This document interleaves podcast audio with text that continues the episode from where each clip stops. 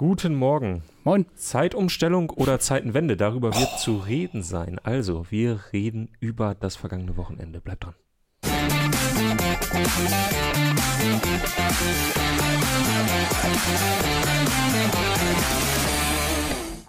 Guten Morgen. Guten Morgen. Im Herbst stellt man die Gartenmöbel dann wieder rein, also hinter das Haus, also die Uhr eine Stunde zurück. Ist richtig, oder? Das ist richtig, das ist völlig richtig. Geil, dann hat man ja eine Stunde mehr Zeit für Fußball.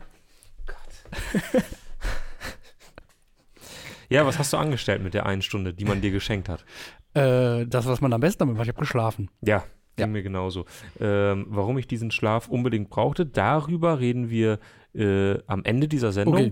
Und Frank R. Ähm. wirft noch ein Uhren umgestellt, hilft trotzdem nicht bei der Pünktlichkeit. Das ist richtig. Das ist völlig richtig. Äh, Luisa hat es gerade schon äh, geschrieben, ähm, dass. Oh, Du hattest noch eine Verabredung genau, mit der Espressomaschine. Ahrens Espressomaschine und das ist äh, völlig richtig. Äh, ich nehme diese kleine Verspätung äh, diesmal auf meinen Nacken. Ja. War einfach nur meine Schuld. Also, so viel dazu. Äh, Nussi, bevor das hier zu privat wird, lass uns doch lieber über den großen Fußball sprechen. Ja. Denn äh, am Wochenende war einiges los. Was war dein Highlight? Boah. Also zwei Highlights. Mhm. Der äh, über 50 Meter Treffer von Harry Kane Mhm. ist ja eigentlich so ein Ding schon spektakulär, Mhm. aber ja technisch, also natürlich muss man den erstmal dann so machen, Ja. schon klar, aber irgendwie bolzt er halt aufs Tor, äh, Genau. so am Ende. Ne? Ähm, Äh, Ich würde sagen, ist so ein 50-50. In der Hälfte der Fälle geht er auch daneben das Tor. So. genau. Dann ist Ja. aber auch nicht weiter schlimm. Nee, genau. Sondern Mal, man äh, sieht, er hat, er hat, ja, muss man erstmal die Situation erkennen, sich trauen und dann machen und da ist auch keiner böse, wenn der, wenn der dann mal dahin genau, Ja, weil nee, wenn es eh schon 3-0 steht. Oder? Exakt. Trotzdem natürlich ein, ähm, sage ich mal, eine kleine Szene, die diesen Spieltag, finde ich, ganz gut beschreibt und die wahrscheinlich längerfristig im Gedächtnis bleibt. Und das zweite natürlich das Tor von Florian Wirtz. Das komplette Gegenteil äh, in, in dieser Hinsicht. Einfach wunder, wunderschön. Und noch schöner ja eigentlich nur, wie Christian Streich anfängt zu lachen, weil er sich auch denkt, so, ja, okay, was sollst du da jetzt eigentlich machen? Und Xabi Alonso, Alonso, dem es was peinlich ist oder so. was peinlich ist. Oh, Scheiße. Ja, Ungefähr das so waren, das waren ja. so die, die beiden äh, großen Szenen, die ja auch irgendwie, finde ich, für den Spieltag sprechen, oder? Finde ich, ich würde noch eine dritte Oh. anfügen. Geraldo Becker äh, beim Spiel seiner Unioner bei Werder Bremen mit dem Bremer Balljung, äh, der ihm den Ball hingibt, aber vielleicht in Geraldo Beckers Augen nicht weit genug entgegenstreckt oder was auch immer, auch vielleicht nicht demütig genug oder keine Ahnung, aber Geraldo Becker schubst den Balljungen weg und ähm, offenbart damit, wie blank die Nerven bei Union Berlin mittlerweile liegen. Wie äh, ist eigentlich deine Erfahrung in Sachen Balljunge? Ähm, ich habe keine, aber ich habe mich. Was? Du hast ähm, nie das Amt des Balljungen übernommen. Nein, also wann also ich habe Man lässt ich, sich geben, ne? ich Man lässt sich geben. ich selbst habe äh, weder hoch genug oder in Mannschaft in Vereinen gespielt, die Balljungen eingesetzt haben Ah, bei ihren Spielen der ersten Mannschaft, noch äh, habe ich selbst aktiv in Ligen gespielt, die hoch genug waren, dass Balljungen eingesetzt werden, um mir die Bälle angeben zu lassen von Balljungen. Ah. Also, nee. Also, wenn man Glück hat, stehen mal vielleicht beim Spiel irgendwo äh, Jugendspieler hinterm Tor, weil sie nichts Besseres zu tun haben und äh, freuen sich, wenn sie mal einen Ball zurückschmeißen dürfen. Aber das ist dann auch das höchste der Gefühle. Hm, okay. Du Verstehe. hingegen äh, in der Hensch Arena früher äh, Ja, die damals, zu noch, Diensten? die damals noch anders hieß. Ja, habe ich mir gedacht. Ähm, aber ja, Markus Anschak und ich waren ein eingespieltes Team, das kann man nicht anders sagen. Da habe ich Bälle hingeworfen, äh, mal auch mal verzögert, wenn es die Zeit zugelassen hat, mal auch ganz schnell geworden. Mhm. Ja, Ja, man hat ja, jahrelang. äh, man unterschätzt so ein bisschen die Rolle der Balljungen. Ne? Die können, also wie man damals schon bei äh, Liverpool gegen Barcelona gesehen hat, die können halt Oh ja. auch wirklich, wirklich, wirklich spielentscheidend sein. Das stimmt. Ähm, lass uns ein bisschen wegkommen von den, von den Details, Okay, mehr hin zum großen big, Ganzen. bigger picture. Ja, genau. Denn was war jetzt für dich beeindruckender? Der, der 8 zu 0 Sieg der Bayern oder der Sieg von Bayer Leverkusen und die Art und Weise, wie sie Freiburg phasenweise komplett an die Wand gespielt haben? Ähm, Im Ranking würde ich sogar noch einen draufsetzen. Also ich finde das beeindruckender, wie Leverkusen gewonnen hat, als wie Bayern dann erwartbar überraschenderweise doch in Überzahl Mhm. ähm, Darmstadt geschlagen hat, auch in der Höhe. Das, das passiert. Das ist das, was im Normalfall eintritt, wenn Bayern auf Darmstadt trifft und dann sogar noch ein Mann in Überzahl ist.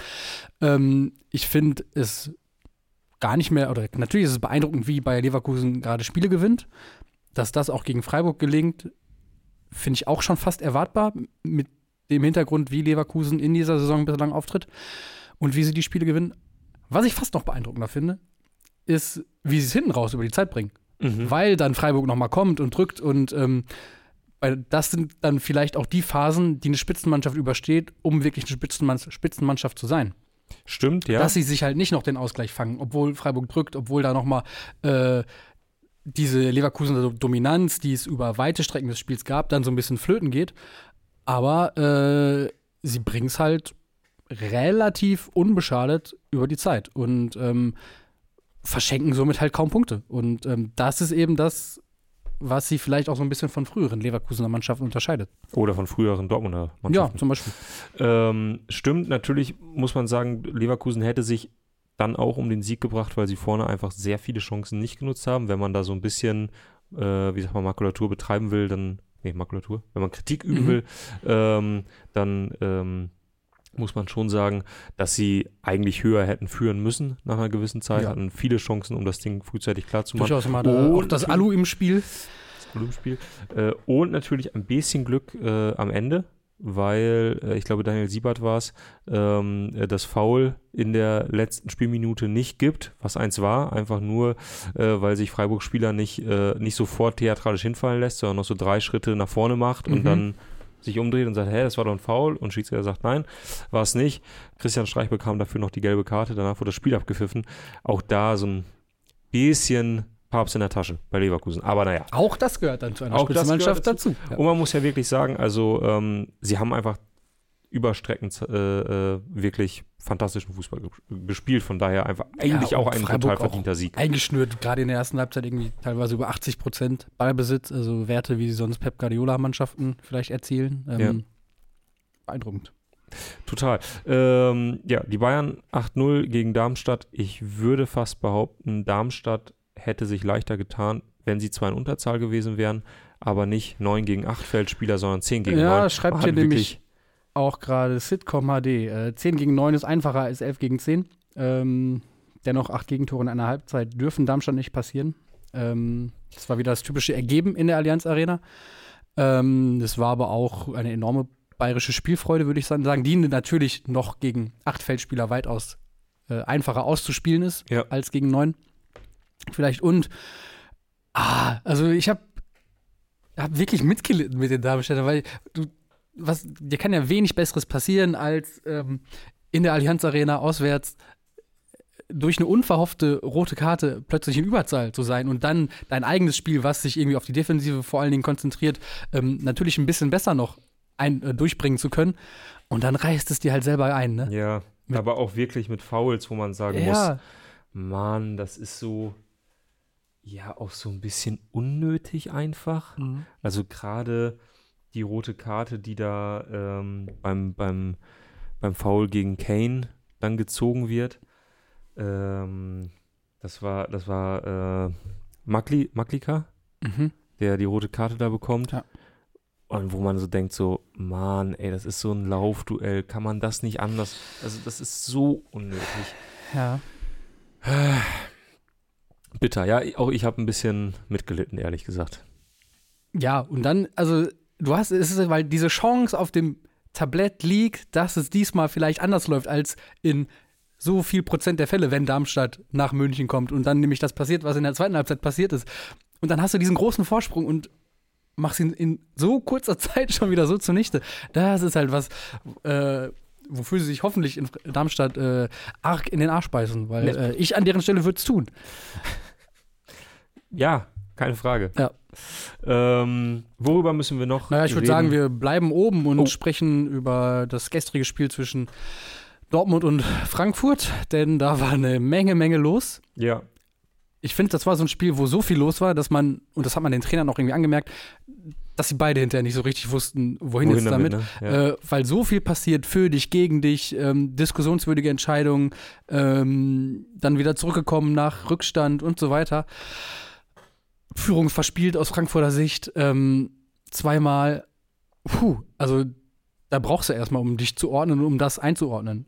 Mhm. Ich finde, was man aber gesehen hat, was die Frankfurter angeht, ähm, das wirklich langsam ähm, mit den kleinen Anpassungen auch, die Topmüller dann doch vorgenommen hat, finde ich, ähm, die der Kollege Tobias Escher übrigens auch für uns aufgeschrieben hat. Könnt ihr bei uns auf der Seite lesen. Der hat sich Ja. das Spiel angeguckt und äh, vor allen Dingen auf die Eintracht sein Augenmerk gelegt. Ähm, und das so seit der Länderspielpause. Äh, Dinge ein bisschen anders funktionieren, anders greifen. Ähm, dass sie äh, weitgehend auf Flanken verzichten zum Beispiel und versuchen flach in den 16er zu kommen, was man in vielen Szenen gesehen hat. Ja. Ähm, auch das finde ich ist eine Erkenntnis weniger dieses Spieltags als dieser Woche, dass äh, mit Frankfurt zu rechnen ist. Total. Also ich meine, sie haben ja eigentlich schon seit Beginn der Saison gezeigt, dass sie Fußball spielen können und wollen und dass sie auch den einen oder anderen Gegner richtig eingeschnürt haben. Und das Problem war dann immer so das letzte Drittel, was du gerade auch gesagt hast. Mhm. Man ist irgendwie falsch zum Tor gekommen Genau. oder gar nicht zum Tor Ja. gekommen. Und deswegen super wenige Torchancen und jetzt machen sie wieder in Anführungszeichen drei gegen äh, Dortmund. Ähm, und ja, haben da, haben da offenbar genau den oder die Problemstelle justiert, äh, äh, wo es bisher wirklich geknackt hat. Und wie du Ja, sagst, jetzt ist mit denen zu rechnen. Sie schaffen es so ein bisschen, Kolo Muani zu ersetzen, nicht durch eine Person, sondern indem sie die Spieler, die sie haben, zusammenbauen zu so Ja. einer Art Kolo Muani. Ja. Äh, es fehlt noch so ein bisschen die krasse Kalt- Kaltschnäuzigkeit, aber äh, die Spieler haben gewisse Aspekte, jeder für sich, die zusammengenommen dann vielleicht so einen kleinen Kolo Muani ergeben. Ja, ja, gehe ich mit.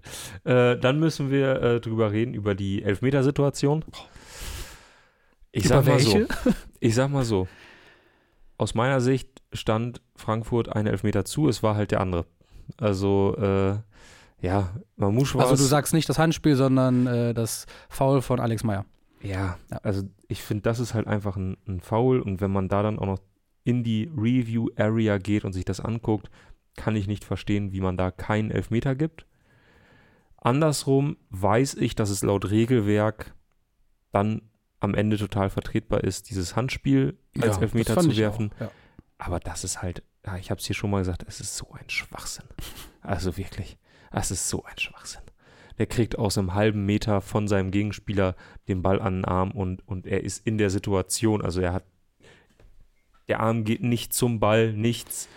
Es ist auch kein elfmeterwürdiger Vor- oder Nachteil. Das stimmt. Der Ball geht sonst irgendwo einfach an die, an die Decke wahrscheinlich. Und damit müssen wir aufhören. Also das, das macht unseren Sport auch ein Stück weit kaputt, lieber Florian Nussdorfer. Ja. Ähm, ja, Sagt Manuel Gräfer mich, übrigens auch. Ja, mich nervt. Auch wenn ich nicht ganz verstanden habe, was er da in seinen Tweets wieder mitteilen wollte. Also, äh, Hat er, hat er äh, ein, zwei Verknappungen verwendet? Hat ja, und irgendwo auch, mal einen Punkt gesetzt? Äh, äh, auch anstatt und macht er gerne ein Plus, äh, Ah, okay. sowas. Ne? Und ähm, ja. Gut, na gut, Sparzeichen. Ja, auf jeden Fall. Der Mann, Ähm, der Mann hat es verstanden. Ja. Also nervt mich, äh, also äh, das Handspiel. Ähm, und ja. Gut. So würde ich es mal zu zusammenfassen wollen. Ja, würde ich auch sagen. Ansonsten Dortmund wieder so ein bisschen Dortmund-like, ne? Während Mm, alle anderen äh, gewinnen. Ja, gut, aber das war jetzt fast das erste Mal in dieser Saison. Ne? Sonst haben wir ja hier Heidenheim. gesessen und haben sie quasi, äh, gut, mit Heidenheim, äh, dafür gelobt, dass sie eben diese Spiele, wo man erwartet, dass sie verkacken, dass sie dann doch punkten. So. Das stimmt, das stimmt. Und jetzt waren es gegen eine starke Eintracht halt Voll. nicht drei Punkte, sondern einer. Und ich finde, das ist auch immer noch im Rahmen. So. Total. Ich meine, irgendwie wird es ja auch immer absurder, dass wir in ganz vielen Ligen darüber sprechen, äh, dass, dass man quasi alle Spiele gewinnen muss, in Anführungszeichen, um am Ende oben zu stehen. Macht es irgendwie auch immer, immer absurder, finde ich. Mhm. Naja. Äh, worüber müssen wir noch reden? Äh, sollen wir nach unten gucken? Ja, in der. Bundesliga. Äh, da ging es am Freitagabend ähm, mit einem direkten Aufeinandertreffen äh, der beiden größten Sorgenkinder vielleicht. Oder wenn man Köln noch dazu zählt. Ähm, das sind wahrscheinlich die drei größten, Bochum, Ja. Mainz und Köln, aber eben Mainz und Dortmund, äh, Mainz und Bochum im direkten Duell 2 zu 2. Ähm, weil Tom Kraus hinten raus, ganz, ganz hinten raus noch den Ausgleich erzielt. Aber ähm, es ist immer, also das war ein Spiel, was Mainz gewinnen muss, oder? Wenn sie ähm, Wenn sie drin bleiben irgendwie, wollen. wenn sie irgendwie sich so ein bisschen Luft verschaffen wollen da unten. Also Gebe ich dir recht. Ansonsten äh, muss aber auch Union sich so ein Stück weit äh, bedanken, dass weder Bochum noch Köln und in Anführungsstrichen äh, Mainz, die, die wären jetzt nicht an Union vorbeigekommen dieses mhm. Wochenende, aber äh, dass es so ausgegangen ist, denn ansonsten stünde Union jetzt auf dem Abstiegsplatz. Das stimmt, weil da auch einfach weiter alles, alles schief läuft, was schief laufen kann, oder? Wenn wir kurz über Union allein sprechen dieses, wollen. Allein dieses Eigentor, das ist so Classic jetzt mittlerweile in der Situation. Die rote Karte, die so knallrot war, wo man aber auch weiß, letzte Saison kommt er zwei Sekunden früher und trifft nur den genau, Ball oder so. Ja. Dann ah. ähm, reißt sich sogar der Chefanalyst, glaube ich, war es, der sich auf dem Weg in die Kabine die äh, Patellasehne reißt, einfach weil er in die Kabine geht. Also, das natürlich haben sie da bei Union, glaube ich, das Gefühl, dass sich gerade alles gegen sie verschworen hat und vor allen Dingen irgendwie irgendwelche höheren Mächte und das Schicksal. Ähm, weil ja auch solche Spiele wie zum Beispiel gegen Neapel, wo sie über weite Strecken auch einfach das spielen, was sie letzte Saison und vielleicht auch sogar über viele Jahre irgendwie gespielt haben, aber ja. dann eben nicht, dass es zu ihren Gunsten ausgeht, sondern dass Neapel das Spiel noch gewinnt. Ähm, was muss passieren, damit Union äh, wieder Glück hat? Also glaubst Erfolgs du, dass so blöd Erfolgserlebnisse und ich fürchte, ich fürchte, fürchte, fürchte, dass das nicht funktionieren wird. Also nicht mit Urs Fischer oder überhaupt nicht? Nicht mit Urs Fischer, weil. manchmal Urs, muss man einfach nur irgendwas ändern, um ja, irgendwas zu ändern. Ja, nicht mit Urs Fischer, weil Urs Fischer die Zeit wegläuft, glaube ich, fürchte ich. Also, äh, Runert hat sich ja jetzt nach dem Spiel, nachdem er irgendwie letzte Woche so ein bisschen, ja, so ein bisschen ins Schwanken kam, hat er mhm. davon gesprochen, Profifußball und, ne, ja. die Gesetze. Sag mal, ist im Profifußball eigentlich äh, Platz für Dankbarkeit? Ähm, und diesmal hat er so ein bisschen mehr die, die Mannschaft in die Pflicht genommen mhm. und gesagt, naja, wenn wir keine Tore schießen, dann wird es auch schwierig und, und äh, ja, dafür hat Fischer dann diesmal gesagt, ja, wenn es einen besseren gibt und so, dann ist er der Letzte, der sich da querstellt. Also ja, und jetzt haben wir ein Problem. Sie spielen diese Woche im Pokal gegen Stuttgart. Mhm. Da sind sie für mich tatsächlich gerade einfach Außenseiter. Sie spielen danach gegen Frankfurt in der Liga. Die waren halt sehr gut an diesem Wochenende. Und treffen dann auf Neapel in der Champions League ich sehe Union gerade in keinem einzigen Spiel als Sieger. Und dann wird's dünne. Das stimmt, dann wird dünne und es, ich finde halt, wenn wir darüber reden, dass Union all die Jahre quasi überperformt hat von den Ergebnissen her, dann underperformen sie gerade. Also ja, die sind klar. auch nicht so schlecht, wie die, wie die Tabelle sie dastehen nee. lässt. So, ne? Das muss man ja auch sagen, was die Qualität angeht im Kader, was äh, auch die Spielweise angeht. Ähm, deshalb glaube ich eigentlich schon, dass sich das langfristig auf jeden Fall wieder einpendeln kann und sie äh, irgendwo im Tabellenmittelfeld landen. Nur es ist halt so verdammt schwierig, und das kann ich aus Schalker Sicht äh, wirklich, wirklich äh, verbrieft sagen. Es ist so scheiße schwierig, aus solchen Negativspiralen wirklich rauszukommen. Ja. Ähm, ich meine, Runert hat ja jetzt auch gesagt, äh, Abstiegskampf. Ja. Klassenerhalt ist jetzt ja. das, das erste Ziel. Ja gut, das sagen sie bei Union das sagen Aufstieg. Sie bei Union immer, aber ich glaube, jetzt so langsam meinen sie das auch ernst. Also sie werden sich die nächsten vier, fünf Monate sicherlich erstmal mit dem Abstiegskampf beschäftigen müssen, mhm. weil es gar nicht anders geht. Tja, irgendwie auch ein bisschen traurig. Durchaus. Also, ich habe es hier schon häufiger gesagt, ich bin einfach von Haus aus jetzt nicht der große Union Berlin-Freund. Mhm. Ist, ist mir jetzt persönlich nichts, aber. Äh, ah, ich finde, man konnte sich von der Geschichte schon so ein bisschen mitreißen lassen. Eben, und ich gönne das da ja auch allen, die es äh, seit Jahren mit dem, mit dem Verein halten, so alles, alles Gute. Und gerade deshalb finde ich es halt jetzt gerade auch so schade, weil man weiß einfach, Urs Fischer hat da fantastische Arbeit geleistet in den letzten Jahren und jetzt, ne, was ich gerade meinte, ihm läuft halt einfach die Zeit weg. Und wenn er, ich weiß nicht, zwei Spiele von diesen zehn Niederlagen stattdessen gewonnen hätte, ja. wir würden hier nicht sitzen. Vielleicht schon, aber wir würden. Zumindest nicht darüber reden. genau. Ähm, ja. Worüber müssen wir noch reden? Boah, es gibt so viele Themen. Ähm, man könnte in die zweite Liga reingehen, man könnte in die dritte Liga reingehen, man könnte in den internationalen Fußball schauen. Ähm. Dann habe ich noch zwei Themen. Okay. Zum einen Pechvogel des Wochenendes. Mhm. Das sehr Herz hat geblutet. Dennis Undaff. Oh ja. Macht ein Tor, macht einen Wahnsinns-Assist mhm. und ist nach dem Spiel quasi nicht ansprechbar, weil er den Elfmeter verschießt gegen einen unfassbar gut aufgelegten Oliver Baumann an diesem Wochenende. Ja, und man hat auch. Und dann kostet es halt äh, Punkte es kostet Punkte und man hat auch schon gemerkt, er hat das ja auch sehr unumwunden zugegeben, ne? mit was für einem Druck er in diese Partie gegangen ist, was für einen Rucksack er mit sich rumschleppt, in dem sich offenbar äh, der verletzte Serhu Gerassi befindet. Ja. Den er ersetzen sollte und es ja sogar gut macht, weil er ein Tor macht und eine Vorlage, aber dann halt beim Elfmeter scheitert. Aber ähm, fand ich schon bemerkenswert, dass er da so offen ist und sagt, natürlich hat das eine Rolle gespielt, ähm, dieser Druck, der auf ihm lastet. Weil, wie soll man, wie soll man jemanden ersetzen, der äh, in so wenigen Spielen so viele Tore schießt, ne? Das stimmt. Wobei Dennis Undaff immer ein Freund der ehrlichen Worte, wir alle erinnern uns dran, äh, als er mal nach seinem Lieblingsessen gefragt wurde und er einfach in die Kamera sagte, die 848 von Delphi. Und du kannst den Leuten sogar sagen, was die 848 von Delphi ist. Er war irgendwas mit Hähnchen. Gab es aber nur im Mittagstisch, glaube Ja. ich. Ja, ich habe es dann irgendwann mal nachgeschlagen. Oder, oder viele Mappen-Fans haben es nachgeschlagen. Naja, mir hat das Herz geblutet, denn ich hatte mich wirklich darauf gefreut, auf das Startelf-Debüt von Dennis Undaff. Und äh, ja, traurig. Gar nicht traurig dagegen, äh, ich versuche die äh, Überleitung, ähm, Jude Bellingham. Mhm. Meine Fresse, ey. Der ist geil, Meine was? Fresse, Das ist ja nicht mehr auszuhalten. Ey, ich liebe das mittlerweile so sehr, wie der aufdribbelt. Mhm. Zehn Tore äh, in dieser La Liga-Saison, in zehn Spielen. Ja, und das halt auf seiner Position, ne? Er kam ja jetzt nicht als äh, Benzema-Ersatz. So. Eben. Steht irgendwie immer richtig, Mhm. Immer mit, einer, mit einem krassen Zug zum Tor. Und steht dann auch immer richtig vor der Kurve, so, ne? Also das muss man auch sagen. Das ist ja schon mittlerweile ikonisch. Mir gehen diese, ich sag mal, personalisierten Torjubel eher auf den Zeiger. Ich bräuchte die nicht, aber den finde ich geil. Stimme ich dir zu, weil es halt sehr, sehr simpel ist. Es ist halt, äh, es demonstriert ein krasses Selbstbewusstsein, fast schon eine Arroganz, würde ich sagen, steckt in diesem Jubel, weil man sich ja so ein bisschen gottgleich hinstellt. So, ne? Es hat schon was von Ibrahimovic macht sowas, Cantona hat sowas gemacht Ja. ähm, und jetzt halt Jude Bellingham. Und Aber es ist Aber völlig zu Recht. Also man muss ja sagen, er, Ja. er hat jedes Recht, sich da so hinzustellen. Also was Jude Bellingham seit seiner Ankunft in Madrid leistet, ist Wahnsinn. Unglaublich. Unglaublich.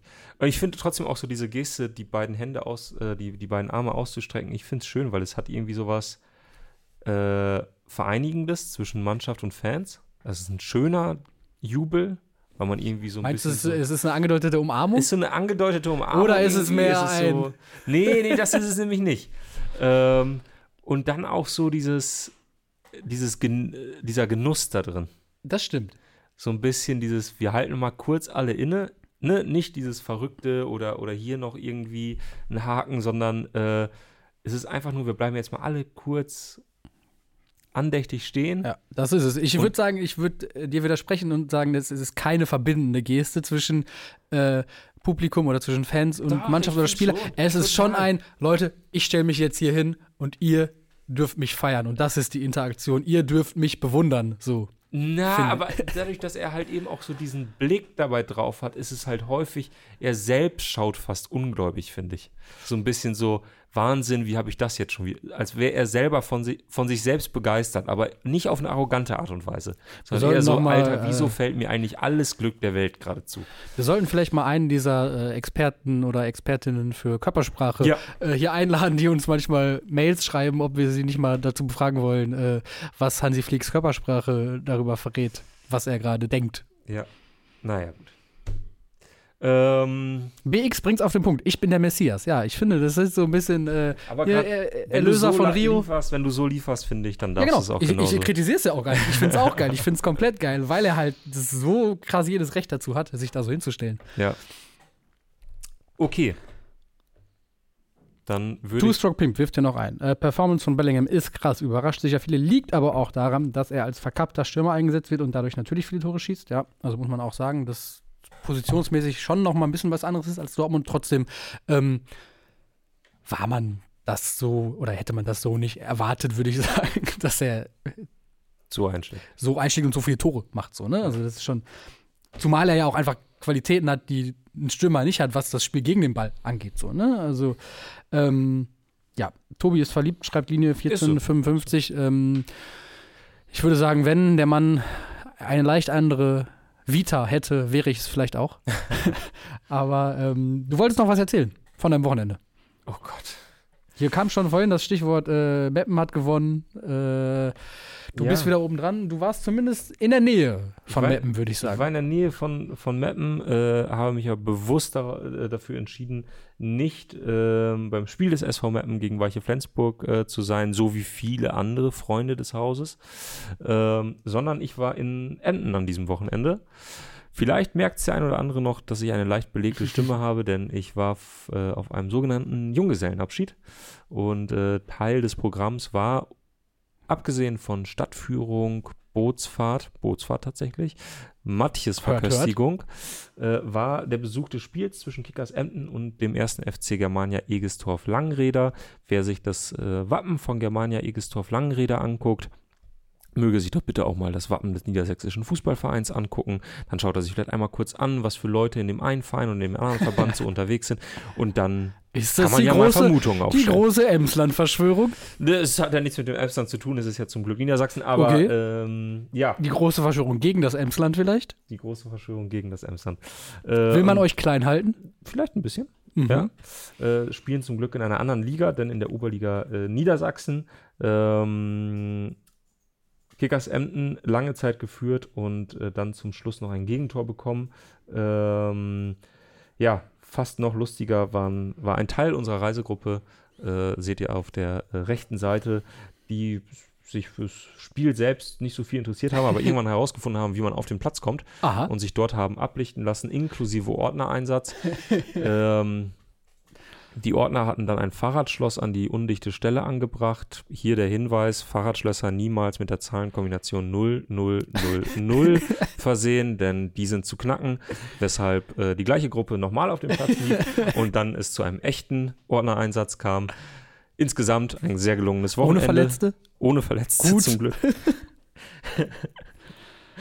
ähm, ja, und dann äh, profitierten wir alle von der Zeitumstellung, denn das äh, sorgte für eine Stunde mehr Schlaf, die wir äh, gut gebrauchen konnten. Schön.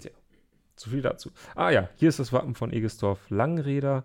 Äh, und ich weiß nicht, ob Felix schon das äh, Wappen vom NRV gezeigt hatte. Ähm, kommt jetzt? Ah ja, Ah, okay. ja. Eingeblendet müsste jetzt bei euch auch zu sehen sein. Ja. Ähm, ja, Wäre das nicht jeder- was für unsere tolle Heftrubrik bei der Geburt getrennt? Ja, ach so. Ah, Da gibt es ja. ein paar. Guck doch mal. Ja. Ähm, ja, kann aber natürlich auch einfach nur grober Zufall sein. Ähm, da möchte ich gar nicht. Nee, wollen wir gar keine böswilligen Vermutungen anstellen. Ähm, ja, das war mein Wochenende. Schön. Ja. Toll, dass es auch hier in die Kurvenschau geschafft hat, das Wochenende. Das kann euers auch. Und aber das heißt, dass wir hier nicht nur Bilder aus dem Privatchat einblenden würden, möchte ich auch auf Yannick hinweisen. Der hat uns nämlich ein schönes Bild geschickt ähm, von St. aus St. Pauli gegen den Karlsruher SC. Äh, man sieht eine Doppelchoreo von Paulianern und ähm, Karlsruhern und im Hintergrund, das ist kein Kreuzfahrtschiff, sondern dieser Bunker. Ähm, Ah ja. Ihr seht es gerade nicht, ich sehe es hier nur im Bildschirm eingeblendet. Aber stimmt, es hat ein bisschen was von äh, Queen Mary 2 oder so, die da Ja, ja. Äh, durch den Hamburger Hafen schippert und äh, Genau, auch mit dieser Verbindung mit Hamburg dachte ich auch sofort ja. an ein Kreuzfahrtschiff. Ja. Ja, wenn es gut läuft, äh, bin ich auch morgen da. auf Pauli. Ach, wirklich? Ja. Ähm, was heißt gut laufen? Also, Ich bräuchte noch eine Karte. Also Leute, äh, Einfach Ey, ans das- T-Frühphone melden. Wir sind falls, falls, ja jemand, wohl jetzt nicht wirklich scheitern. falls jemand noch einen Gästesteher hat, äh, ich bin bei der Zuteilung leider leer ausgegangen, ähm, meldet Ja. euch gerne. auch der Hinweis, wir sind extrem bestechlich. Also ja, genau. alles. Also, falls ihr Sendezeit braucht oder äh, Kurvenschau äh, aus Ja. eurem Garten oder so, äh, wir lassen da mit uns reden. auch irgendwie Werbung für euer lokales Produkt oder so. Ja. Oder Ihr könnt das fischigste Startup haben, äh, wenn ihr mir eine Karte für morgen besorgt. Äh, ich mache da was möglich. Ich kenne hier, habe autobahndicke Verbindung in die Elf-Freunde-Redaktion. Und wir bräuchten noch per Kurier ein T-Shirt Größe M, das Florian Nussdorfer dann morgen am Themenfrühstück tragen kann mit eurer Firma. Aber das Ja, morgen wir. nicht. Morgen bin ich schon in Hamburg. Also Ähm, äh, gut, dann also tragen, demnächst dann. dann tragen es Tobi oder Max Ja. als Klar, klar. machen es für dich. Ähm, ist aber eine gute Überleitung zum äh, absoluten Abschluss dieser Sendung, äh, denn äh, morgen sitzen wir wieder hier und reden dann über die Pokalrunde, über die Genau. zweite Pokalrunde. Äh, eine meiner absoluten, absoluten Lieblingspokalrunden, da Mhm. bin ich ganz ehrlich. Ähm, sehr, sehr viel äh, Flutlicht, sehr, sehr viel äh, regnerisch, Matsch. Da gibt es immer wieder äh, Überraschung, weil die absoluten Außenseiter längst ausgeschieden sind, aber jetzt müssen Bundesliga-Vereine, Ja. die so ein bisschen am Die Wackeln müssen dann sind, mal irgendwie in Wiesbaden Ah, antreten ja, oder so, ne? Ja, wo es auch so ein bisschen kalt und zugig Ja, ist und die andere Mannschaft ist so ein bisschen zu motiviert und äh, da fallen einige Favoriten. Äh, deswegen mag ich die äh, zweite Pokalrunde sehr, sehr gerne. Ähm, ich werde dann im Laufe der Woche erzählen, ob ich diese zweite Pokalrunde auch sehr, sehr gerne mag. Siehst du dich da eigentlich als Außenseiter? Ja. Alles klar. Äh, und äh, darüber reden wir also morgen und übermorgen und äh, wahrscheinlich auch am Donnerstag und dann reden wir schon wieder über die Bundesliga. Also es ist für alle was dabei. Äh, schaltet doch gerne morgen wieder ein und damit ihr nichts verpasst, das wisst ihr natürlich schon längst, lasst doch gerne einen Daumen da, lasst ein Abo da, ähm, lasst euch benachrichtigen, wann es wieder losgeht. Circa 10.37 Uhr dann morgen, je nachdem wie schnell die Espressomaschine ist. Also ähm, ja, wir sehen uns morgen, da freue ich mich drauf. Ciao.